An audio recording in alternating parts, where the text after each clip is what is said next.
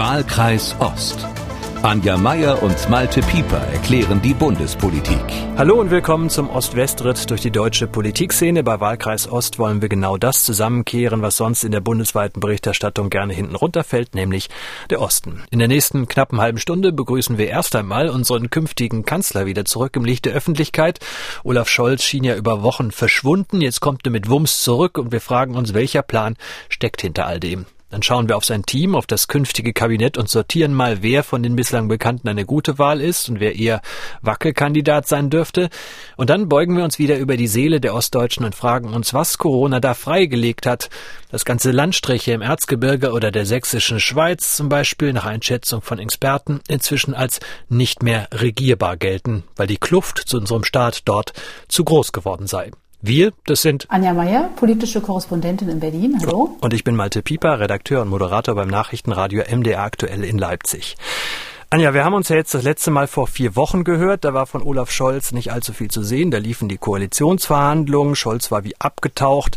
Dann nahmen die Infektionszahlen immer steilere Kurven an und Scholz blieb erstaunlich still.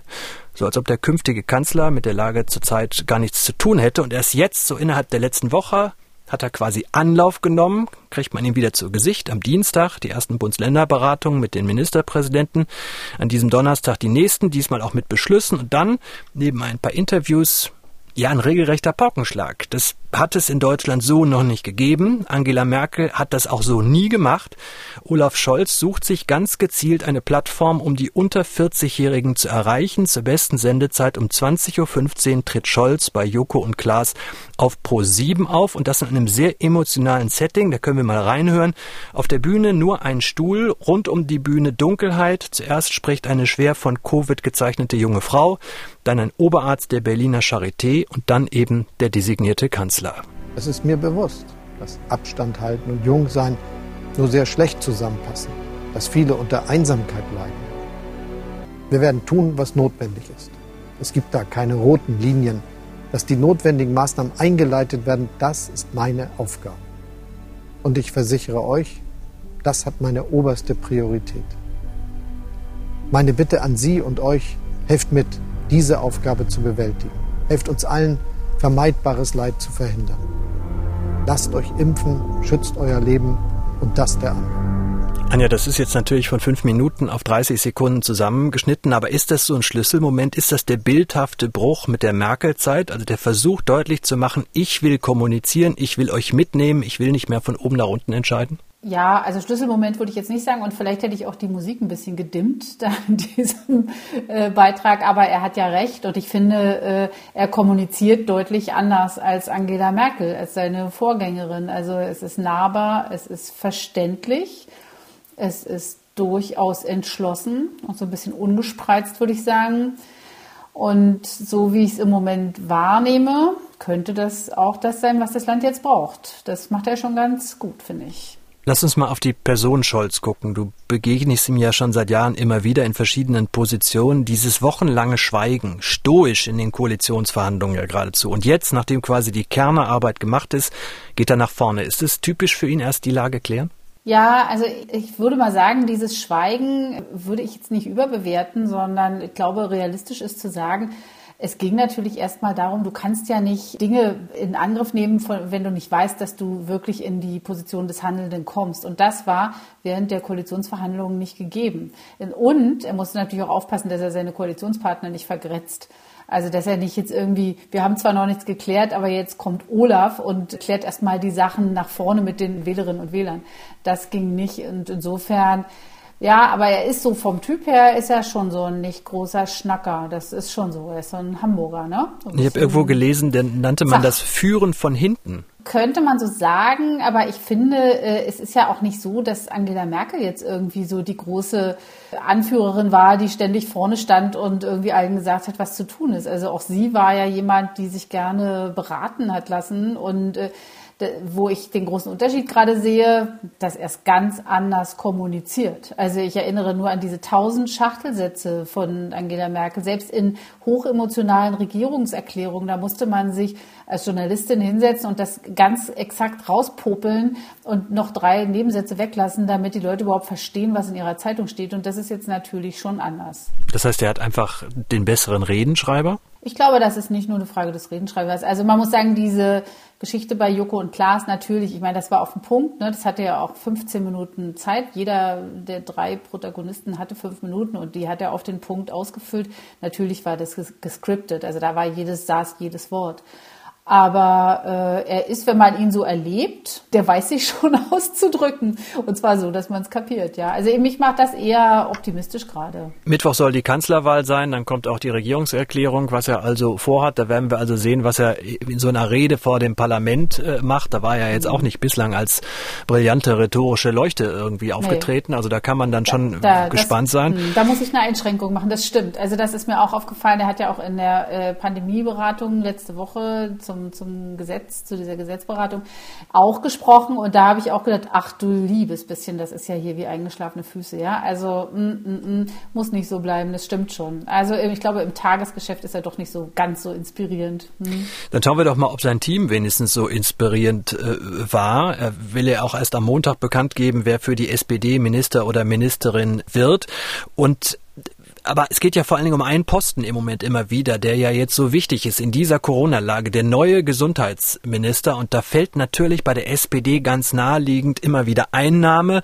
Und das selbst bei Markus Söder, dem bayerischen Ministerpräsidenten und CDU-Zerstörer, der hat äh, vor ein paar Tagen gesagt. Jetzt Herrn Lauterbach nicht schaden, aber der wäre zum Beispiel ein Aspirant darauf. Es sollte schon jemand sein, der Erfahrung hat und Ahnung hat. Also Markus Söder für Karl Lauterbach, den Mann mit der nasalen rheinischen Sprechweise.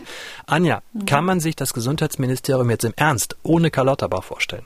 Naja, also ich glaube, ich würde es gerne anders formulieren. Ich glaube nicht, dass er, dass er Gesundheitsminister wird. Also warum? Ich glaube, da klafft, na, erstens klafft so eine kleine Lücke zwischen der Selbst- und Fremdwahrnehmung von, von Karl Lauterbach selbst als Person das ist ein total äh, okayer Typ, der ist auch ein guter Wissenschaftler und der ist wirklich engagiert und fleißig und auch mit, auf eine, mit einem persönlichen Risiko.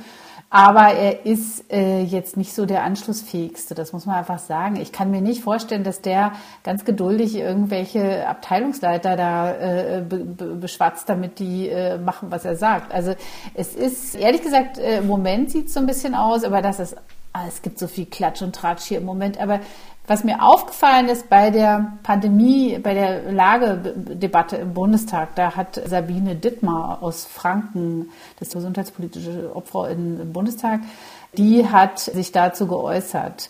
Und äh, dieser Name wird jetzt auch gerade gehandelt. Das hätte natürlich auch den Vorteil, dass es eine Frau wäre. Und wenn ich das mal sagen darf, ich will jetzt keinem zu nahe treten, aber auch die hat eine etwas anstrengende Art, sich zu äußern. Macht aber nichts, sie ist sogar Hausärztin, also sie hat auch Ahnung. Also wir fassen zusammen, gegen Karl Lauterbach spricht zum einen, es geht nicht nur darum, viele Studien zu lesen, sondern einen ganzen, ein ganzes Haus, einen ganzen Apparat ja auch mhm. zu führen, als äh, Minister strategisch mhm. vorzugehen, sich in eine Kabinettsdisziplin einzubinden, sich unterzuordnen unter den Kanzler. Mhm. Das äh, kommt ja alles mit bei mhm. Karl Lauterbach zusammen, richtig? Ja, das kommt alles zusammen. Ich, also ich, ich hätte, könnte auch gut damit leben, wenn der Gesundheitsminister wird. So meine ich das nicht, ja. Wenn man die beiden jetzt nebeneinander stellt, es könnte sogar noch jemand Drittes plötzlich auftauchen und der oder die wird es dann, würde ich sagen, beide kompetent und darauf kommt es in so einer Krise an. Gucken wir mal schnell auf die anderen Posten, die wir von der SPD schon wissen. Arbeitsminister bleibt Hubertus Heil. Innenministerin lese ich mhm. immer wieder Christiane Lamprecht, die bisherige Justizministerin. Ist da was dran? Ja, es fängt schon damit an, dass du sie Christiane nennst. Sie heißt nämlich Christine. Und äh, das sagt eigentlich schon viel, weil man nicht so richtig viel von ihr mitbekommen hat. Sie war ja schon im Justizministerin, die Nachfolgerin von Katharina Barley. und Familienministerin zum Schluss auch noch. Genau, und dann zum Schluss hat sie einfach noch Frau Giffers Familienministerium mitgenommen.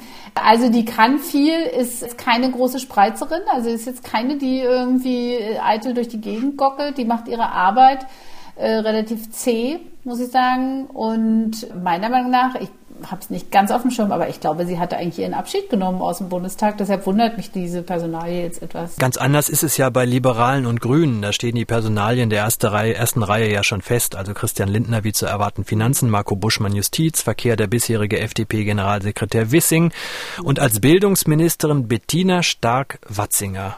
Anja, sag mal mhm. was zu der. Ich weiß von der gar nichts. Ja, also Bettina Stark-Watzinger ist mir in den letzten vier Jahren, in der letzten Wahlperiode immer dann aufgefallen, wenn man den Vorsitzenden Christian Lindner gefragt hat, was eigentlich mit der Teilhabe von Frauen in seiner Partei und Fraktion ist, dann hat er immer diesen Namen genannt. Im Parlament selbst ist sie jetzt nicht groß aufgefallen. Also sie ist, ähm, ich glaube, so Mitte 50, kommt aus Hessen hat, äh, ist Volkswirtschafterin und hat auch in der Forschung gearbeitet, allerdings in der Finanzmarktforschung, wie es sich für so eine Frankfurterin gehört. Also man weiß da noch nicht so richtig viel. Sie hat jetzt ein erstes Interview gegeben und da hat sie das gesagt, was eigentlich im, im FDP-Parteiprogramm steht, also dieses Chancen haben von Anfang an und so. Das ist erstmal nichts Neues. Also das ist offen. Mal schauen, wie es mit ihr wird. Tja, aber bei den Grünen fällt uns was ein. Da gab es ja auch schon kräftig Streit. Rausgekommen sind Robert Habeck als Wirtschafts- mhm. und Klimaminister, Annalena Baerbock als Außenministerin, Steffi Lemke aus Sachsen-Anhalt als Umweltministerin, Anne Spiegel aus Rheinland-Pfalz Familienministerin und Cem Özdemir aus dem Hut gezaubert, ja. der Landwirtschaftsexperte, der Landwirtschaftsminister. Was ja. sagt uns denn das ja, bei der, den Grünen? Der berühmte, der überregional bekannte Landwirtschaftsexperte Cem Özdemir. Aus der Agrarmetropole genau. Stuttgart wohlgemerkt. ja, genau. Ja, also wenn Özdemir etwas kann, ja, dann ist das Außenpolitik und Verkehrspolitik. Dafür ist er ja bekannt. Und was ich so ein bisschen schwierig finde, also er ist ja Repräsentant einer Minderheit im Land, also durch seine migrantische Herkunft, durch seine Eltern, die hatten in Stuttgart eine Änderungsschneiderei und ist, da ist er ganz stolz drauf und so. Also es ist wirklich, ich glaube, es ist auch eine gute Geschichte, die er zu erzählen hat und die auch im Parlament sichtbar werden sollte. Aber was ich immer schwierig finde bei so Leuten, die so auf diesem Minderheitsticket fahren, die müssen es immer jetzt aber wirklich allen zeigen. Finde ich schwierig angesichts seiner fehlenden Kompetenz für das ganze Thema. Aber das ist doch eine, also, eine, eine Art, eine Funktion, ein, ein, ein Vorgehen, das bei Frauen zum Teil genauso gilt, die dann noch härter, ja, noch deshalb, tougher sein müssen. Genau, ja, das, genau unter diesem Aspekt oder vielleicht auch als Ostdeutsche sehe ich das, ja. Da muss man dann immer dreimal so gut sein wie die anderen, ja, so, damit man bloß nicht enttäuscht. Aber könnte man dann sagen, die Ampel verheddert sich so ein bisschen in den ganzen Quoten, in den Männer, Frauen, Migranten, ja. sonst was mhm. Quoten? Ja, das sind immer die, diese unangenehmen Phasen, ja, wenn, wenn so Posten vergeben werden, das stimmt schon. Also das hat was von Verheddern. Es hilft aber nichts. Also Erstens, die, die Grünen haben ja eine Satzung, diese Frauen immer auf dem ersten und dann dritter, fünfter, siebter Platz und so weiter. Und es hat auch immer so eine Flügelarithmetik und es hat einen Länderproports. Das ist unangenehm und dabei kommt dann eben sowas raus, ja. Herr Özdemir ist neuer Landwirtschaftsminister. Finde ich ein bisschen, ja, ich sagte es ja bereits, finde ich eher schwierig, sowas. Gucken wir noch auf die Ostquote. Wenn man davon ausgeht, dass der Osten ein Fünftel der Bevölkerung stellt, dann müssten, wenn man einfach mal rechnet, mindestens drei, eher vier Minister aus den ehemals neuen Ländern kommen. Ich zähle aber nur bislang Steffi Lemke aus Sachsen-Anhalt bei den Grünen.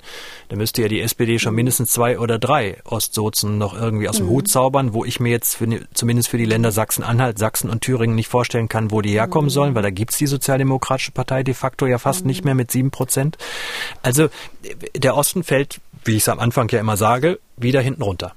Ja, das sieht alles so aus. Also jedenfalls, wenn man Ostdeutsch definiert als etwas, was biografisch quasi verankert ist in der Person. Du könntest natürlich auch sagen, Olaf Scholz und Annalena Baerbock wohnen in Potsdam und sind damit auch Ostdeutsch. Aber das, äh, glaube ich, ist nicht so gemeint. Ja, es geht tatsächlich um die, äh, sagen wir mal, biografische Kompetenz, wenn das nicht so abgehoben klingen würde. Aber warten wir mal den Montag ab. Also es ist zum Beispiel noch immer im Gespräch Clara Geiwitz aus Brandenburg. Ich weiß nicht, ob sich äh, die Hörerinnen und Hörer daran erinnern. Die wollte ja mal mit Scholz Parteivorsitzende werden zum Beispiel. Tja, ich bin auch gespannt, wie sie das hinkriegen wollen. Das, äh, die ganze Parität im, im äh, Kabinett ist ja überhaupt noch nicht äh, gesichert. Also äh, Grüne und äh, FDP haben ihre Ministerien, also ihre neuen Ministerien schon nominiert und fünf davon sind Männer. Und das bedeutet eigentlich, also rechnerisch, dass Scholz von 16 Ministerien also wenn dann Kanzleramt und äh, Kanzleramtschef dazu ist, mindestens neun mit einer Frau zu besetzen wären. Da, also die, die gute alte Tante SPD ist ja da sehr, äh, kann da sehr unangenehm werden, ja, wenn, wenn das nicht hinhaut. Ich, 2013 wurde ja sogar mal der Parteivorstand erweitert, damit alle sich wohlfühlen. Spätestens am Mittwoch werden wir es dann wissen, wenn Scholz zum Kanzler gewählt worden ist dann kann ja auch sein Kabinett endgültig nicht mehr darauf verweisen, dass ja noch eine geschäftsführende Regierung im Amt ist, die hier die Kohlen aus dem Feuer mhm. holen soll. Dann hat die Ampel die Corona-Krise endgültig alleine zu lösen. Mhm. Die noch immer zu niedrige Impfquote und das, was da in Teilen Sachsens, Thüringens oder Brandenburgs passiert, offener Widerstand, kaum Kontrollen, regelmäßige Demonstrationen ohne Anmeldung in Gebieten mit Inzidenzen jenseits von 1500, teilweise über 2000, aus denen die Patienten inzwischen ausgeflogen werden müssen. Wenn ich dann diese Bilder von den Menschen sehe, die da demonstrieren, die in Kameras sagen, dass mit Corona, das ist ja alles gar kein Problem, das interessiert uns alles überhaupt nicht, die offen rebellieren gegen die Regeln, die es gibt, da stehe ich als gebürtiger Westdeutscher wirklich fassungslos davor. Ich frage mich tatsächlich in Anlehnung an Angela Merkel, ist es noch mein Land, was da abläuft? Mhm. Und Erklärung wollen wir jetzt gleich weiter hier im Podcast suchen. Wir haben auch schon Post bekommen an wahlkreis-ost.mdr.de. Dort können Sie uns immer schreiben, wahlkreis-ost.mdr.de. Anja, erklärst dem vor 25 Jahren Zugezogenen, was ist da mit euch Ossis los, dass man da im Erzgebirge, im Thüringer Wald in Südbrandenburg so abgeht? Also, mein lieber Malte, ich muss mal sagen, deine, wenn ich das mal so, schon die Fragestellung ist, mit euch Ossis, ja? Also, erstens, du lebst auch in Sachsen und zweitens äh, ist äh, dieses, wenn du sagst, das ist das noch mein Land, das ist genau das Land von uns allen. Es hilft nichts, ja, auch wenn wenn auch mir das nicht behagt und äh, wenn man versucht es sozusagen von sich abzuspalten, kann es nur wachsen für in sich das Problem. Also man muss es als Gesamt, äh, also Problem für alle verstehen erstmal. So geht's schon mal los, ja. Aber das Problem selbst bleibt, also diese, die fehlende Einsichtsbereitschaft und auch der Egoismus, den ich spüre, das finde ich sehr befremdlich. Lasst uns etwas aufschichten, genau dieses Problem. Geschätzter Kollege von uns, Martin Debes, der Chefreporter bei der Thüringer Allgemeinen, eine der edelsten Federn in diesen Breiten, hat es kürzlich in der Kolumne so formuliert. Ich bin in der DDR aufgewachsen. Ich misstraue unwillkürlich staatlichen Institutionen, vor allem dann, wenn sie für etwas penetrant werben. Und selbst wenn die Sache noch so gut ist, denn mal ehrlich, wann hätte jemals ein Staat behauptet, er wolle einem etwas Schlechtes? Allerdings, schreibt Davis, finde ich Handlungsanweisungen der Obrigkeit gelegentlich auch recht hilfreich. Ja, ich meine sogar, sie könnten ab und an etwas schärfer ausfallen. Also findest du dich da auch wieder in diesem Widerspruch zwischen Vertrauen gegenüber dem Staat und Hoffnung mhm. auf klare Kante? Ja, da finde ich mich wieder. Ich finde, ähm, also wer die Texte und Kommentare von Martin Davis nicht liest, der sollte damit mal anfangen, weil der ist, ist ein wirklich großartiger Journalist. Aber was er da anspricht, ja, dieses Drängende, das ist also nannte man ja früher Agitprop, ne? Agitation und Propaganda. Das macht mich auch missmutig. Also wenn ich das irgendwo, wenn das anfängt nach Agitprop zu riechen, dann werde ich schon ganz, dann gehe ich schon gleich auf, auf äh, Distanz. Also das äh, hat, glaube ich, auch was mit dem Ostdeutsch zu tun, Ostdeutschsein zu tun. Ich erinnere mal, äh, ein Fall war Josua Kimmich, der Fußballer, ja, der dann irgendwie äh, von allen Seiten zugetextet wurde. Ich glaube, der wusste schon ungefähr, was er sagt und äh, was er meint. Also man musste, da müssten nicht lauter Schlauköpfe über den herfallen. Das nervt. Und andererseits, da spricht Martin Debus etwas an, was ich auch sehe. Irgendwann ist auch mal genug diskutiert. Also irgendwann ist auch mal gut. Ja, wir haben es jetzt alles abgewogen, aber die Realität sieht so aus, dass die äh, Krankenhäuser nicht mehr hinterherkommen, dass jetzt Triagen gemacht werden müssen, dass Leute, die eine, äh, was weiß ich, eine, eine Krebserkrankung, einen Verkehrsunfall, ein Kind mit einer schweren Erkrankung, mit einem schweren Infekt, die haben jetzt ein Problem, ein Bett zu finden. Das kann doch nicht sein. Das kann doch nicht sein, dass wir das hinnehmen. Und äh, ja, da wünsche ich mir manchmal mehr 89, ja, den Verstand anschalten und sich weniger von Gefühlen leiten. Verant also Verantwortung, finde ich, ist, weil hat mit Verstand zu tun. Also man, man, kann das einfach abwägen gegeneinander. Da ist wenig Bauch, da ist einfach mal Vernunft angesagt.